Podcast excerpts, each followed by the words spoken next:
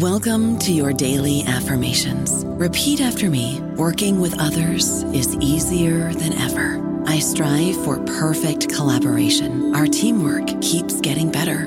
Yeah, affirmations are great, but Monday.com can really get you the teamwork you desire. Work together easily and share files, updates, data, and just about anything you want all in one platform.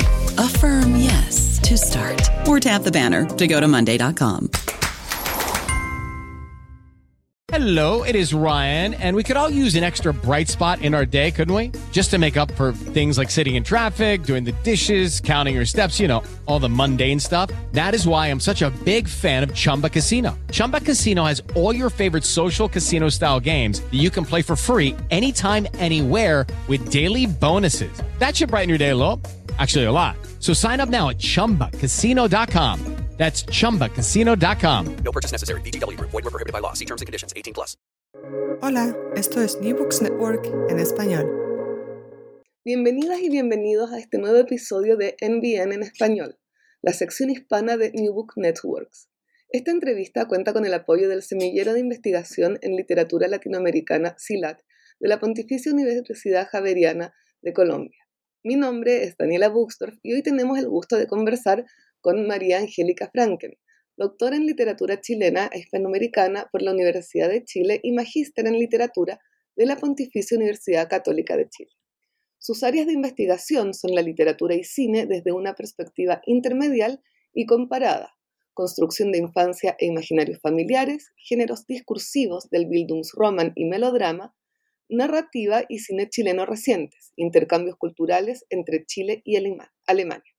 Actualmente es investigadora responsable del Fondesit Postdoctoral titulado Infancias, Memorias e Identidades, Migraciones entre Chile y Alemania en el siglo XX.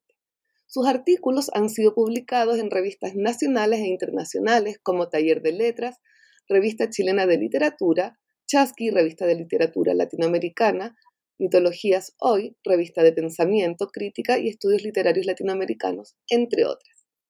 María Angélica también es profesora del Departamento de Literatura de la Facultad de Artes Liberales y miembro del Grupo de Estudios sobre la Imagen, Representaciones y Visualidades de la Universidad Adolfo Ibáñez. Y también es parte del grupo, del núcleo, perdón, de investigación Cuerpos Mundos, Problemas en torno al cine, literatura y artes escénicas de la Universidad de Chile. Hoy conversaremos sobre Cuadernos Intermediales 1, Infancia y Representación, edición a cargo de María Angélica y publicada por la editorial Cuarto Propio en Chile el año 2020, junto con el grupo de investigación, representación y visualidades de la Universidad Adolfo Ibáñez. Muchas gracias, eh, María Angélica, por acompañarnos hoy. Hola, hola Daniela, hola a todos los que, los que nos están escuchando. Muchas, muchas gracias por, por esta invitación, por, por darme la, oportunidad un poco de contar más sobre este, este, hermoso proyecto de los cuadernos intermediales, que, que fue un proyecto eh, convocado por este grupo de estudio de visualidades de la Universidad Adolfo Ibáñez, donde yo trabajo, es por la académica Mary Macmillan, a la, cual en el fondo me invitó a mí y a otros profesores que, que, que participamos de este grupo a, a, ser los editores de, este, de esta serie de volúmenes, ¿sí? Van a ser eh, inicialmente tres volúmenes y este cuaderno intermedial es uno que, que, les voy a contar yo, es el primero, ¿sí? Que salió a fines del año 2020 y que tiene ahí como eje la infancia y la representación en, en, en obras intermediales, ¿sí? Eh, bueno, eh, aprovecho de comentarles que va a salir un segundo volumen que lo podemos volver a, a, a, quizás mencionar al final, que es sobre la violencia, que ese es el cuaderno intermediales 2, y un último, ese ya salió el año 2021 y el último saldría a fines de este año, eh, que es sobre otras representaciones. Pero todos bajo el sello de la intermedialidad, eh, como una metodología, como una aproximación en el fondo a las artes, ¿sí? Eh, solamente en el fondo cambia la temática, la metodología se mantiene en la, serie y los volúmenes, sino que cambia más bien simplemente como la temática que se aborda, ¿sí? Así que muchas gracias por escucharnos y por la invitación, se pasaron. No, muchas gracias a ti por darte el tiempo de, conversar con nosotros hoy y em, preguntarte, ¿no? Por esta metodología eh, intermedial, ¿verdad? ¿De qué eh, hablamos cuando hablamos de, intermedialidad? ¿Ya? Así como para, para, ir de a poco eh, acercándonos a, a, esta metodología. Sí. Es una excelente pregunta, Dani, porque obviamente es un concepto que, que, que, en el fondo, como todo concepto teórico, tiene distintas como miradas, ha habido distintos como teóricos que lo han abordado, eh, en un principio, como, como la, la, noción más básica era intermedialidad, era simplemente cuando eh, en, un, en, un, trabajo eh, se abordaban como distintos medios, en el sentido que, pensé, por ejemplo, cine, literatura, arte, ¿sí? Entonces, una aproximación intermedial era cuando en el fondo se daban distintas como medios, tal cual como entendemos los medios, ¿sí? medios visuales, medios artísticos, medios literarios. De hecho, uno, ahí lo podemos comentar, uno de los artículos es como que está, aborda este concepto como más, como que se podría decir quizás como más básico o más primario eh, sobre lo que es la intermedialidad. O sea, eh, varios medios que coexisten y, están ahí presentes, por ejemplo, en una obra. Por ejemplo, en una obra donde hay eh, un cuento, por ejemplo, literario, pero donde también hay imágenes, o por ejemplo, eh, si tuviésemos en el fondo una, una, novela literaria donde hubiese, por ejemplo, un storyboard, ¿ya? Que más en la línea como de eh, ilustración, pero ilustración fílmica, con fotograma. Eh, eso serían como en el fondo obras intermediales donde cohabitan dos medios. Sin embargo, como el último tiempo, sobre todo como ya los últimos 20 años se podría decir, hay una, una mirada más un poco más, más se podría decir como más amplia, donde al final se, se plantea que, que, en el fondo toda obra hoy en día, toda obra eh, contiene cierta visualidad, o sea, toda obra literaria eh, en el fondo es capaz de, de, de, relevar, de mostrar, de proyectar imágenes, así como toda obra visual también tiene una, una, dimensión narrativa literaria. Por lo tanto, eh, tal como un poco lo, plantea Mary en, la introducción al, al libro, acá, lo, acá lo, eh, en el fondo, eh, lo decible y lo visible, lo decible y lo visible estarían en sus orígenes hibridados, de tal manera que lo decible necesita de lo visible y viceversa. En el fondo, esta concepción amplia de intermedialidad lleva a la noción de, de, episteme, de ciencia, donde en el fondo eh, le ordenamos en el fondo la intermediariedad no solamente de una perspectiva genérica, no solamente como un diálogo entre escritura y fotografía, escritura y cine, sino que también en el fondo como una, una relación híbrida donde ambos se necesitan a la hora de configurar las representaciones a las cuales nos queremos hacer cargo, que en este caso era sobre la infancia, pero puede ser sobre otras temáticas. Eso es como un poquito a grandes rasgos, se podría decir como el, el, el avance que ha hecho que ha hecho la obra. Sé si quieres que te cuente, sobre ejemplo, sobre cómo se da esto en, los distintos artículos o... Eh, sí, porque de hecho, eh, claro, ustedes hablan ¿no? de estas como diversas modalidades intermediales. Entonces, eh, yo pienso, claro, lo primero que yo pienso con lo que tú me dices, ¿verdad? Es esta, como cuando hablamos de lo visible y lo decible, ¿verdad? Sería como una relación entre lo visible una imagen y lo decible el texto, ¿verdad? pero me da la impresión que hay como distintas manifestaciones de esta intermedialidad entre imagen y texto, ¿no? Exacto, o sea que en el fondo como que no podríamos separarlos, ¿sí? Como son como dos, en el fondo, dos acercamientos, dos, dos, epistemes que en el fondo están ahí dialogando y no podemos separar ya qué es lo decible y qué es lo visible, sino que estarían hibridados, o eso sería como en una obra contemporánea actual siendo que antes no era así, ¿sí? Antes, de hecho, en el fondo, eh, eh, eh, todo el, fondo los análisis también literarios, en el fondo costaba mucho vincular lo visual a la dimensión literaria. Sin embargo, vemos que ahora eso no es así, ¿sí? Sino que en el fondo es muy difícil acercarse a una obra literaria sin en el fondo también ver las imágenes o lo visual que está, está aludiendo. Así como es muy difícil acercarse también a, lo visual sin ser capaz de ver también lo narrativo, lo decible que está dentro de, su, de la obra. entonces, perdona, te hago una pregunta. Eh, en ese sentido, este dicho eh, de que una imagen vale más que mil palabras, ya eh, con la intermedialidad ya eh, estaría como fuera, ¿no? O sea, claro, exacto. Algunos incluso dicen que hoy en día ya es como, es como casi que un poquito como evidente o como, repite, o sea, no, no, no, sí, evidente en la palabra, o como que reiterativo decirlo intermedial porque es evidente que es intermedial. Como que hoy en día ya no existiría una obra no intermedial. en el sentido también eh, que tampoco existiría una obra que no sea de alguna manera interdisciplinaria, en el sentido de que hay algún diálogo entre distintas disciplinas. O sea, al final son también dos conceptos que dialogan mucho, en el sentido que intermedial refiere como al diálogo entre medios diferentes eh, y lo interdisciplinario entre disciplinas diferentes, historia, literatura, eh, arte, sociología, eh, medicina, etcétera, etcétera. Entonces, en el fondo, hoy en día también acercarse a un texto literario, una novela, y no, y no darse cuenta como de los diálogos interdisciplinarios que ésta tiene, en el fondo es, lo mismo que, que, en el fondo lo intermedial hoy en día, ¿sí? Eh, son ya como conceptos un poco como, como e, evidentes que están en la obra, obviamente, ¿qué pasa con la metodología en general?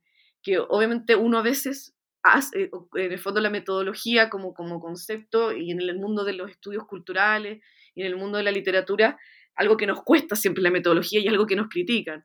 Eh, yo siempre cuento que mi marido, que es sociólogo, siempre me dice, bueno, pero ¿cuál es tu metodología? Y le digo, bueno, pero yo tengo una metodología.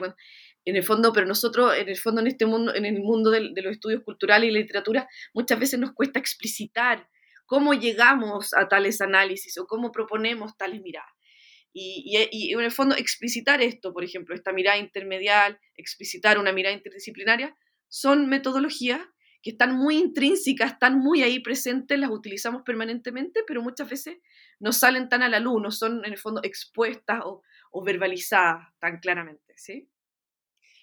Entonces, en ese sentido, eh, eh, como la intermedialidad o la interdisciplinariedad está, es como eh, propia de, a eso se refieren con estas eh, representaciones heterogéneas, ¿verdad? Que no son solo texto o solo literatura o solo fotografía, eh, van como en ese sentido. Exactamente, exactamente. Entonces para nosotros era muy importante en este como primer cuaderno, en el fondo establecer un diálogo pero no solamente en el sentido de que, sean obras que incluían texto e imagen, así como solamente que estén presentes, sino que lo interesante era cómo estos dialogaban dentro, ¿sí? Entonces, eh, en el fondo, este, este, primer volumen tiene en el fondo seis eh, artículos que se pueden separar en dos partes en relación a, la, temática que es de la infancia. Y la primera, en el fondo, es, eh, es de las ilustraciones, o sea, la primera es de la literatura infantil juvenil que, en el fondo a nivel mundial y sobre todo en Chile el último tiempo ha tenido como un auge muy importante, eh, o sea, los estudios sobre literatura infantil juvenil, ¿sí? Eh, se podría decir que antes no es que no, existiera literatura infantil juvenil, pero no había una, se podría decir una, una, una, una mirada en el fondo más estructurada desde la academia en torno a los estudios, ¿sí? Y los últimos, se podría decir, 10 años más o menos, eh, ya es como está consolidada como, como una mirada muy válida eh, para entender en el fondo esta literatura. Y ahí, por ejemplo, en los tres artículos, eh, tanto el de Alida May Nichols, que trabaja sobre las obras de Gabriela Mistral, y las ilustraciones de, los cuentos que, de Gabriela Mistral, que ella es que en el fondo reescribió como Caperucita Roja. también en el, en, el, en el artículo de Carola Becelli de la Universidad de Santiago de Chile, Alida May Nichols es de la Universidad de Ibañez, y en el texto de, Hugo Hinojosa de la Universidad Católica de Chile, en el fondo en, ellos tres eh, analizan ciertos cuentos eh, de la literatura infantil juvenil reciente, ¿sí? o de los últimos, no tampoco tan recientes, los últimos años, 20 años. Sin embargo, en el fondo ellos muestran cuál es el diálogo entre la ilustración y el texto y como muchas veces el texto no necesariamente está en la misma sintonía eh, que, que, la ilustración. Entonces, por ejemplo, eh, Gabriela Mistral, nuestra importante poeta chilena, nuestro premio Nobel Chile, nuestro máximo orgullo, eh, ella en el fondo reescribió ciertos cuentos de, los, de, los, hermanos, o sea, de, Charles Perrault y de los hermanos Grimm. Que, entonces, por ejemplo, el Caperucita Roja, ¿sí? Pero ella le da como todo un enfoque bastante como novedoso y medio desarticulador, ¿sí? De hecho, no tiene un el feliz, el, el, el, cazador no logra salvar a la abuelita ni a la caperucita roja, al contrario, el lobo se las come a las dos. Eh, y hay una cosa también muy sutil con la sexualidad. Entonces, eh, ¿y qué pasa? Pero las ilustraciones no están tan acorde a esa mirada, ¿sí? Por lo menos las que han habido a lo largo del tiempo. Entonces, muestra cómo justamente toda esta mirada un poquito más innovadora que tenía Mistral sobre, sobre este cuento, eh, las ilustraciones no le hacen, sino que al contrario, tenían como una mirada mucho más conservadora, justamente porque también muchas veces se pensó que el niño eh, eh, miraba mucho más la ilustración que entender el cuento, ¿sí? Entonces, ahí está en esta lógica también de que los niños no son agentes, sino que más bien, en el fondo, el adulto tiene que imponer una mirada sobre estos cuentos, o sobre la historia, o sobre ciertos valores culturales, ¿sí? Eh, en el fondo, los niños no como seres agenciales de cierto pensamiento que, que ellos pueden formárselo, sino al contrario, como el adulto céntrico, nuevamente, aquel que impone una mirada que le hace a él sentido, ¿sí? No sé si claro, se entiende eso. Sí, y en ese sentido, ella eh, profundizando un poco en el, el gran tema, ¿verdad?, de, de, de, este primer volumen de los cuadernos intermediales, ¿verdad?, e, es pensar que ustedes eh, eligieron la infancia, ¿verdad? ¿Ya? Y, y en el fondo, la, la, pregunta es, ¿por qué la infancia? ¿Ya? Pero yo al empezar a ver el libro, que por cierto tengo que decirlo, la edición es preciosa, eh, las imágenes que nos está diciendo eh, María Angélica efectivamente están en el libro, están en colores, la diagramación está muy bien hecha. Em, al final de, nuestro podcast les vamos a dejar directrices para quienes estén interesadas, interesados en conseguir este libro para que puedan hacerlo. ¿ya? Entonces vemos que la, infancia nos abre todo un, mundo distinto. O sea, cuando eh, desde Chile, desde una lectura tal vez bastante tradicional, se piensa en Gabriela Mistral y los niños, ¿verdad? se piensa en Gabriela Mistral, ¿verdad? Y los piececitos de niño, eh, o en esta Gabriela Mistral profesora, ¿verdad? Pero no claro, pero eh, eh, acá se nos está presentando otra faceta, ¿verdad? Y, y, en ese sentido creo que es súper interesante pensar la infancia como esta suerte de dispositivo que nos abre, ¿verdad? no a pensar solo eh, eh, en este niño como receptor de, ¿verdad? Como, lo decías tú, entonces, eh, me gustaría... Si, de la historia, bien. Eso, eso, excelente, Dani. E, e, eso es, eso es. Mira, nosotros en el fondo, como yo estaba a cargo de este primer volumen, yo propuse, porque por un tema, por los proyectos que yo estaba trabajando y la gente que yo estaba conociendo y todo, propuse en el fondo el tema de la infancia, que tenía que ver con, un, ámbito que yo he trabajado en, académicamente.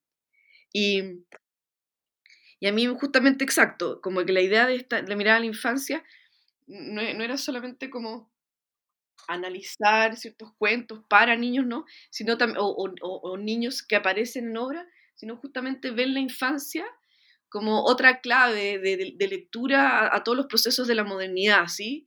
Como una, la, la infancia como también como una historia socioafectiva alternativa, ¿sí? Eh, y, en el fondo darle cierto protagonismo a los niños, como, exacto, cómo ellos vieron los procesos de la humanidad, siendo que todos sabemos que tanto las mujeres, eh, las minorías de todo tipo, como los niños, han estado siempre como sujetos pasivos de la historia, sujetos al margen, no son los que escriben la historia. Eh, ahí hay un libro súper importante para nosotros en Chile y que, en el fondo está este Ser Niño Guacho en Chile, donde justamente Salazar, eh, un importante historiador chileno, fondo dice eso, ¿sí? Eh, y muestra justamente cómo la infancia podría ser como esta otra manera de ver, otra manera de vivir. Los niños viven la historia de otra manera, la sufren, la padecen, eh, y en el fondo relevar esas miradas, relevar esas perspectivas, ¿sí? Y ese es un poco en el fondo el enfoque que, que, que queríamos dar en este, en este primer volumen.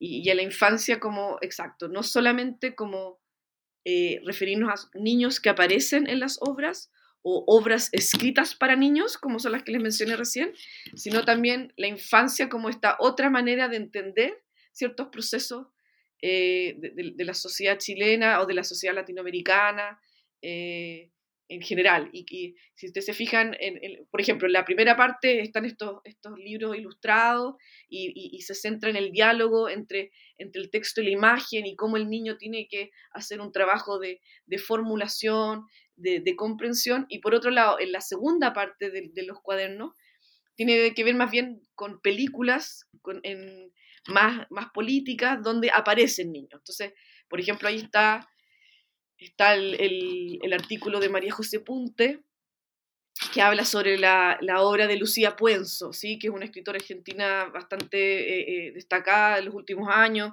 que también ha estado en el cine, en la literatura, en el fondo ya tiene una perspectiva intermedial real, como ella misma trabaja en distintos medios, y en el fondo ella eh, muestra en el fondo como los niños subalternizados en, en, en, Buenos Aires, en el fondo que que, donde el neoliberalismo ha dejado muchos fuera, ¿sí? Entre ellos los niños, ¿ya?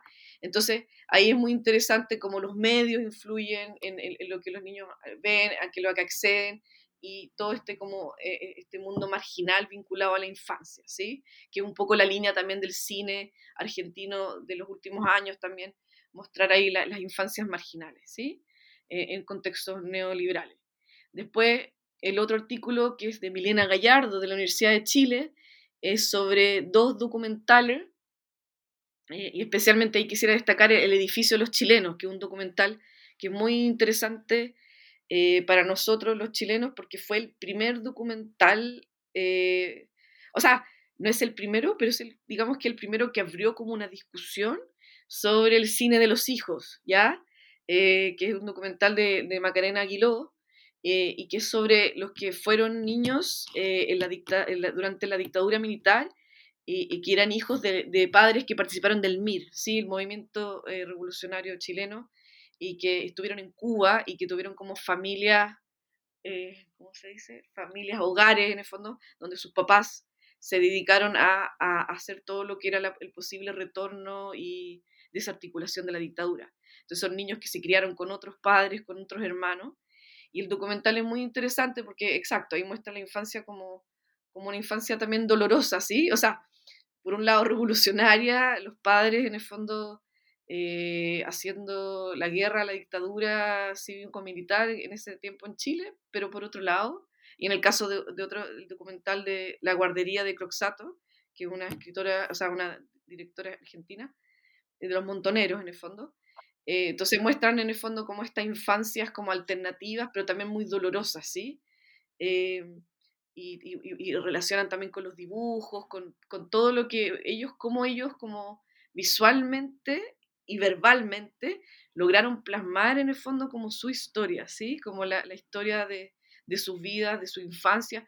Muchos de sus padres murieron, muchos no los vieron durante años. Entonces, este, este, en el fondo, este, este, este este, estas obras que trabaja Milena Gallardo, estas dos películas en el fondo, viste, ahí estamos, estamos trabajando ni siquiera con texto literario, sino con películas, eh, muestran exacto, pues estas dificultades de la infancia, y ahí decía un poco cómo estos hijos de, de, padres en el fondo revolucionarios tuvieron que sufrir en el fondo la desarticulación de un concepto también tradicional de familia, eh, porque en el fondo eh, tenían otros hermanos, otros padres, y cómo todo eso se va a plasmar en imágenes, en recuerdos, en dibujos, ¿sí?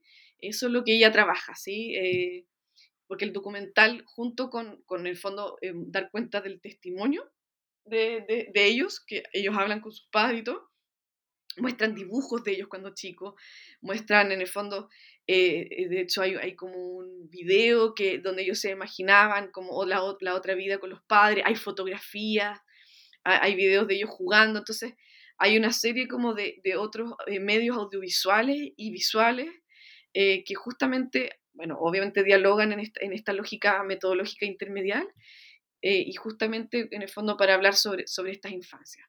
Y el último artículo que es, de, que es de la doctora Claudia Cabezón de la Universidad de Heidelberg en Alemania, en el fondo se centra como en un, en un, formato un poquito más tradicional de lo que entendemos por intermedialidad, eh, porque ella ahí habla en el fondo como de, de, la, de la, trayectoria de Escármeta, en el fondo del, del, importante escritor Antonio Escármeta, el importante escritor chileno, eh, y que en el fondo, o sea, escritor, director, director más que nada eh, de cine también y que vivió mucho tiempo en Alemania, en lo que es la Alemania, eh, la RFA.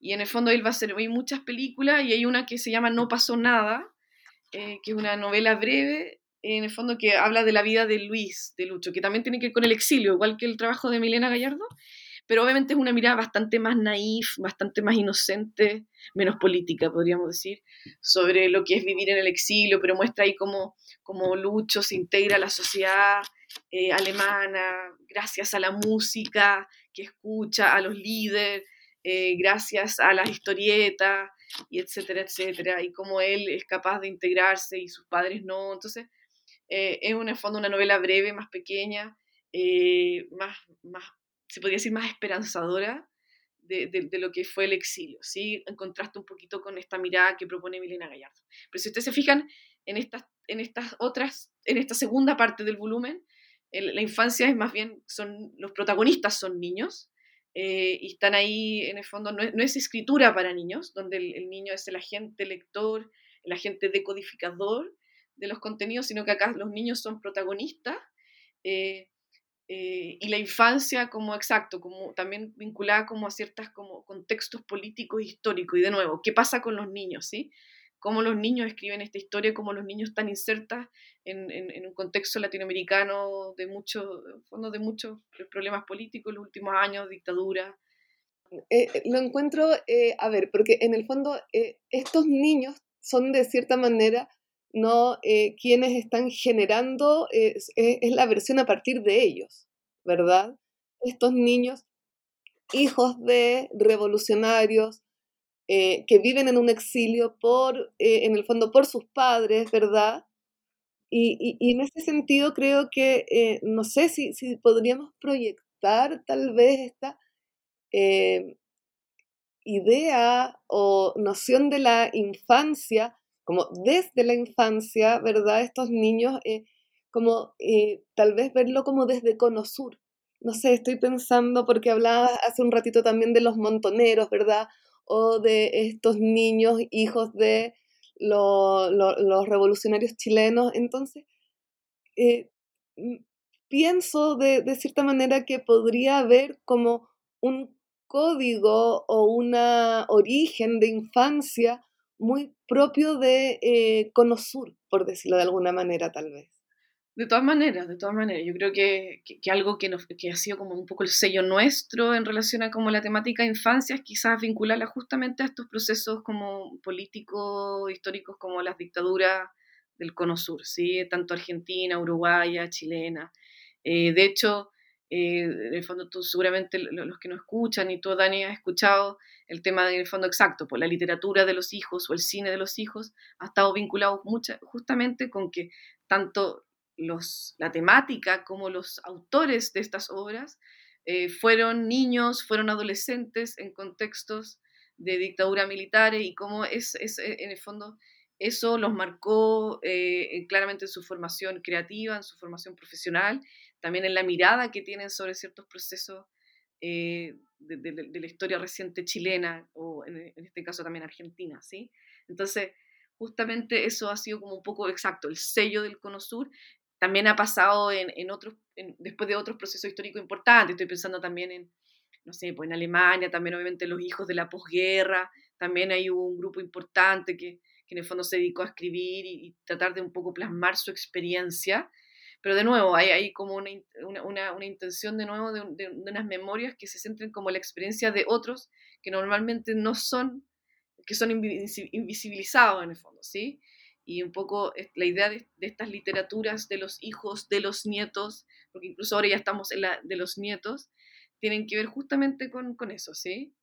De hecho, en, en, en, mi fondo, decir que, que, en este proyecto que yo tengo sobre relaciones culturales entre Chile y Alemania, por ejemplo, tomo el tema de la infancia, pero eh, también analizo, por ejemplo, documentales ahora, como por ejemplo uno que se llama Onkel Günther de, de Juan Francisco Rumelió, donde él es el nieto de, de, en el fondo, de un alemán que llega a Chile y que su hermano es piloto nazi y cómo él se vincula con la historia de Alemania desde ya una, una cuarta, tercera, cuarta generación, pero sin embargo donde hay una historia socioafectiva que lo sigue marcando, ¿sí? Como que no puede hacerse como el, el que no le pasa nada con eso, ¿sí? O como, eh, sino que él en el fondo se hace cargo y elabora un documental sobre la historia de este tío abuelo nazi que muere en el contexto de la guerra, pero que en el fondo mató a mucha gente, etcétera, etcétera. Y cómo, y cómo eso los marca a ellos como familia, como historia, aunque sea en Chile, ¿me entiendes? Y no, es que vivan en Alemania, como también altera los imaginarios que ellos construyeron sobre, sobre esta Alemania idealizada en el fondo. Eh, y sobre su familia, ¿sí? Entonces al final, obviamente cuando hablamos de infancia estamos hablando mucho de las construcciones familiares, de todo lo que son las filiaciones, eh, filiaciones escogidas o, no escogidas, etcétera, etcétera. ¿sí? Es que, eh, claro, en ese sentido, eso de, pensar como ya eh, eh, la generación de, de, los hijos, ¿verdad? En el caso no político chileno, argentino, uruguayo, por ejemplo, pero también pensarlo desde los nietos, ¿verdad? Este nieto o sobrino nieto de este piloto nazi, ¿verdad?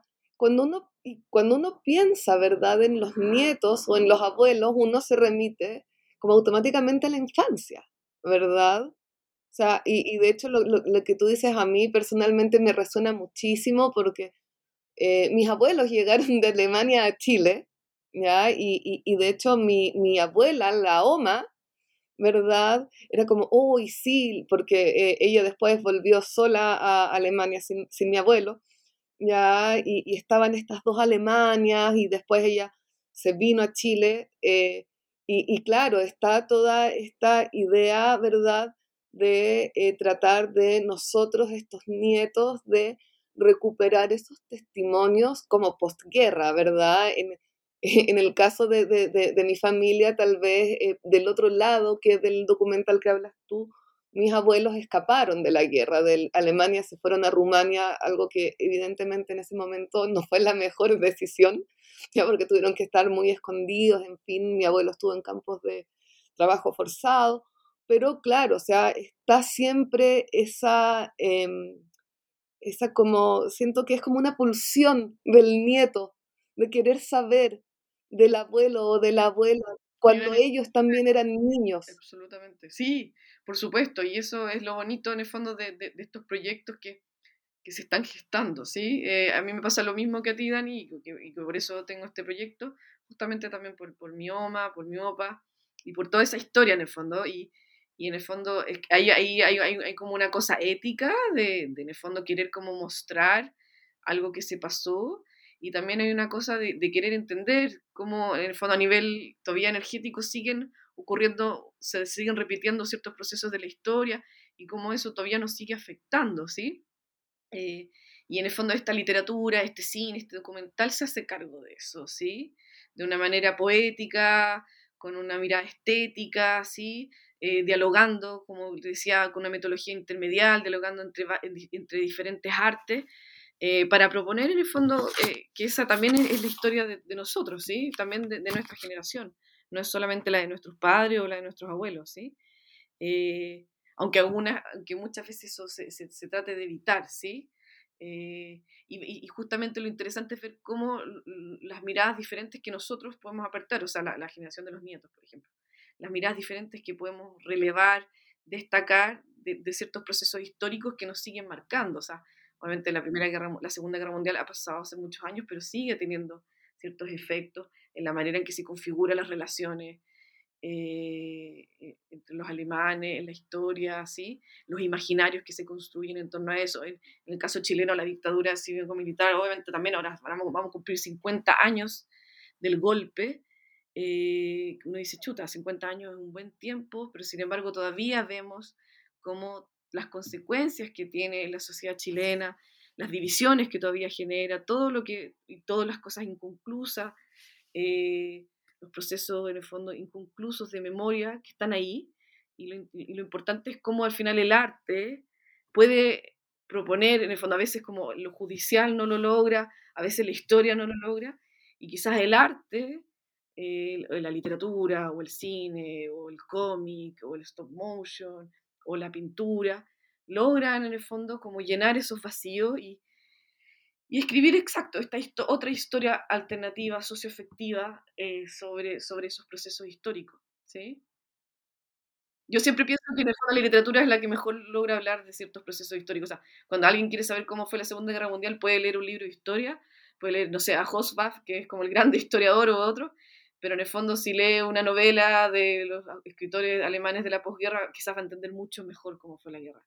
Y yo creo que también, si queremos saber cómo fue la dictadura para cierta clase media chilena, eh, a veces uno dice, ya, bueno, obviamente lea los libros, todos los libros que se han escrito de historiador y todo, pero quizás con un documental que recoge una perspectiva infantil es mucho más fácil entender qué es lo que estaba pasando ahí en, en- en- el fondo de las personas, ¿sí? Claro, y si- siento que es como muy esperanzador también, em, siento que es muy esperanzador pensar, ¿no? A estos eh, niños, niñas, ¿verdad? Eh, a través de estas manifestaciones de arte, literatura, cine, ¿verdad? Como eh, quienes nos van a dar tal vez esa suerte de punto de encuentro, ¿verdad? Tal vez, bueno, hay muchos abuelos que ya no están, hay hijos que tal vez eh, todavía no, no, no están listos, tal vez todavía el, el- dolor puede ser muy, muy, muy, muy, muy reciente o, muy difícil de, de, de- de- seguir eh, adelante, ¿verdad? Entonces pensar en estos niños eh, a través de, y niñas, ¿verdad? A través de estas me- mediaciones, ¿verdad? Tal vez más artísticas, como este punto de encuentro eh, para poder eh, eh, mirar adelante, ¿no? Absolutamente, absolutamente. Esa es un poco, bueno, es un poco la, la- la perspectiva que, que yo propongo en, en mi estudio y sobre todo la que propone el- el- este volumen, ¿sí? Tiene que ver justamente con eso, Daniela, sí. ¿ya? Eh, eh, entonces, eh, creo que es muy esperanzador pensar cómo le- la, la cultura, finalmente, ¿verdad? Más allá de, de, de, de un, eh, de un libro de historia, ¿verdad? Sino que de unas maneras que pueden ser tal vez mucho más amplias y más intermediales, para volver un poco, ¿verdad?, con, con la idea del libro, ¿no? Eh, pueden eh, proponernos estos puntos de encuentro. Absolutamente. Por eso, te digo que en el fondo hoy en día pensar eh, una, lo- los estudios literarios en el fondo o los estudios culturales desde una línea, en el fondo, las distintas propuestas que se, se están generando a partir de este, ¿sí? Y también es, es- es lo que proponen los, los diferentes volúmenes, o sea, los tres volúmenes que, que componen esta, esta serie de cuadernos intermediales de la Universidad Adolfo Ibáñez. Sí, eh, bueno, antes de, de- de- de- de terminar, ¿verdad? Y bueno, y darte las gracias porque ha sido una conversación eh, súper interesante, iluminadora, ¿verdad? Eh, nos invita a, a ver, eh, ¿verdad?, a los niños como estos agentes generadores de, contenido y no solo como estos seres supeditados a un adulto, ¿verdad? Podríamos ahora, ¿verdad? Eh, yo había comentado, nosotras conversamos un ratito, ¿verdad? Eh, yo comenté lo linda que está esta edición, ¿verdad? Eh, la diagramación, el papel, la verdad es que está precioso. Y em, para quienes estén interesados, ¿verdad? En poder conseguir uno de estos ejemplares, ¿verdad? Le- eh, les damos tu mail. Exacto, eso, me dar mi, mi correo electrónico y, y en el fondo yo puedo tratar de, de, de enviárselo, sí. Sí, podrían escribir a maria.franken con K F R A N K E N. Como Arroba- Frankenstein sin Stein. Eso es lo más Ah, fácil. Frankenstein. Es como Frankenstein, pero sin el Stein. Ah, ya. Si no, yo no dije Frankenstein, no, nunca te... No, no, no, digo, digo, pero cuando alguien dice como Franken, escrito igual que Frankenstein, eh, pero sin el Stein. O el Stein. Claro, hasta la N. María.franken arroba uai.cl ya, para, y pueden escribirle ahí directamente a María Angélica todas las personas que nos escuchan, ¿verdad? Y que estén interesadas en eh, poder conseguir este libro que, lo vuelvo a decir, está muy, muy lindo, muy bien hecho. La verdad es que es un gusto leerlo, ¿ya? Así que todos quienes Fue una linda colaboración ahí con, con Cuarto Propio, bueno, con la universidad que, que nos financió esta publicación, la Universidad Ibáñez, que, que en mi universidad y darle las gracias por eso y, y que tiene que ver justamente con este grupo, pero ahí la editorial Cuarto Propio hizo un trabajo muy bonito, eh, como tú dices, de diagramación y incluir todas las imágenes. Fue un trabajo ahí, fue harto trabajo, pero, pero el resultado fue muy positivo. Sí, sí bueno, entonces, eh, sí, y bueno, ya vamos a conversar, espero, de los eh, cuadernos intermediales 2 y 3, ¿verdad? Ojalá, sería bonito. Sí, así que ahí vamos a seguir. Entonces yo eh, me empiezo a despedir. Te doy las gracias, María Angélica. Muchas gracias por estar con nosotros hoy día. Gracias a ti, Dani, por, por la invitación a este programa y por dar ahí un poco el, pie para contar en el fondo los temas que nos están preocupando ahora y, la infancia, que es un tema que yo creo que se abre, se está recién abriendo, ¿sí? Eh, y lo interesante que puede ser. Absolutamente, muchas gracias María Angélica. Me despido también de ustedes, de nuestros eh, auditores, ¿verdad? Muchas gracias por escuchar New Book Network en literatura latinoamericana y estudios culturales, un podcast de New Network. Muchas gracias.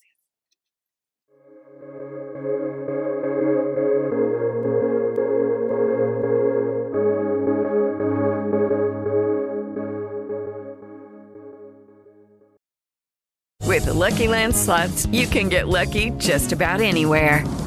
This is your captain speaking. Uh, we've got clear runway and the weather's fine, but we're just going to circle up here a while and uh, get lucky. No, no, nothing like that. It's just these cash prizes add up quick. So I suggest you sit back, keep your tray table upright, and start getting lucky. Play for free at LuckyLandSlots.com. Are you feeling lucky? No purchase necessary. Void where prohibited by law. 18 plus terms and conditions apply. See website for details.